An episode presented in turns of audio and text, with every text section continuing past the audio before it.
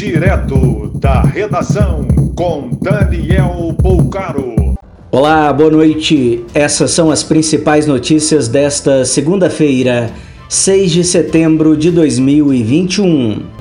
Os atos pró-Bolsonaro neste 7 de setembro movimenta o país e cria nas últimas horas tensão entre os poderes.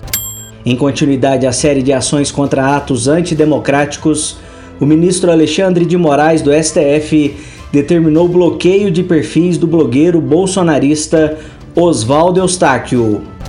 Ele chegou a transmitir live com o caminhoneiro Zé Trovão, que está com mandado de prisão em aberto. Os maiores atos devem ocorrer na Avenida Paulista e em Brasília. O Peru voltou a permitir entrada de voos do Brasil, mas será necessária a apresentação de comprovante de vacina ou teste negativo de Covid. Hospitalizado há seis dias no Albert Einstein, em São Paulo, Pelé retirou tumor do intestino. O ex-atleta de 80 anos passa bem. Após interrupção do jogo do Brasil contra a Argentina, agora a Polícia Federal investiga jogadores do país vizinho por falsidade ideológica. Pelo menos quatro jogadores argentinos teriam feito declarações sanitárias falsas para conseguir ingressar no Brasil.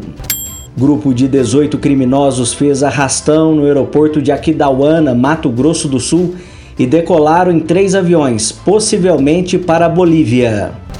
Uma das aeronaves que tiveram que ser abastecidas pelo vigia que foi rendido é do cantor Almir Sater. Mais informações no site da redação.com.br. Você ouviu direto da redação com Daniel Bolcaro.